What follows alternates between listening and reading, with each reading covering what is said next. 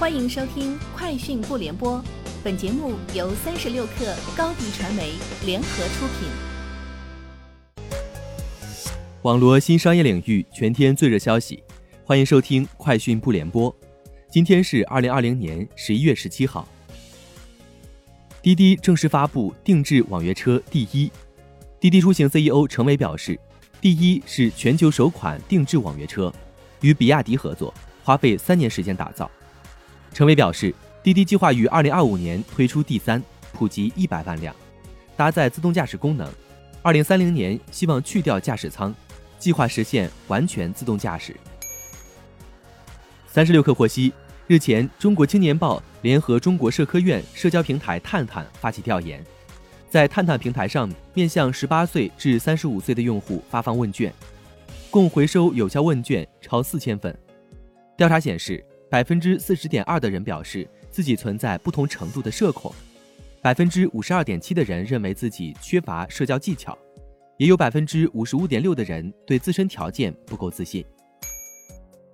贝壳找房今天公布，该公司截至九月三十号的二零二零财年第三季度未经审计财报。报告显示，贝壳找房第三季度净营收为人民币二百零五亿元，同比增长百分之七十点九。净利润为人民币七千五百万元，同比下降百分之八十。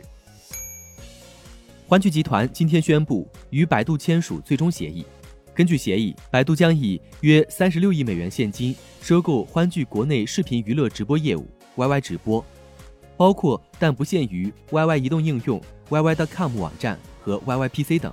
交易交割取决于协议约定的交割条件，目前预计将于二零二一年上半年完成。Airbnb 递交美国 IPO 申请，寻求以 ABNB 在纳斯达克交易所挂牌交易。招股书显示，二零一九年该公司报告营收四十八点零五亿美元，今年前九个月营收二十五点一九亿美元，同比下滑百分之三十一点八九，净亏损近六点九七亿美元。下降可能是由于冠状病毒的影响。今年早些时候，这种病毒遏制了休闲和商务旅行。俄罗斯卫星通讯社援引 NHK 环球广播网站报道称，鉴于许多国家纷纷出台将来禁止汽油动力汽车销售的计划，以实现低碳社会这一目标，日本各大汽车公司相继采取措施，加大电动汽车的生产力度。目前所面临的公关课题有如何提高续航距离、调低销售价格、完善基础设施建设等。日本政府也公布。将在二零五零年实现温室气体净零排放的目标。据三星电子十七号发布的季报，公司第三季度在全球智能手机市场的份额为百分之十七点二，较上半年有所提升，而半导体、电视、显示器等其他产品市占率则小幅下滑。据 MacRumors 援引中国台湾经济日报报道称，苹果已经开始将可折叠的 iPhone。送往组装伙伴富士康进行测试，预计发布时间为二零二二年九月。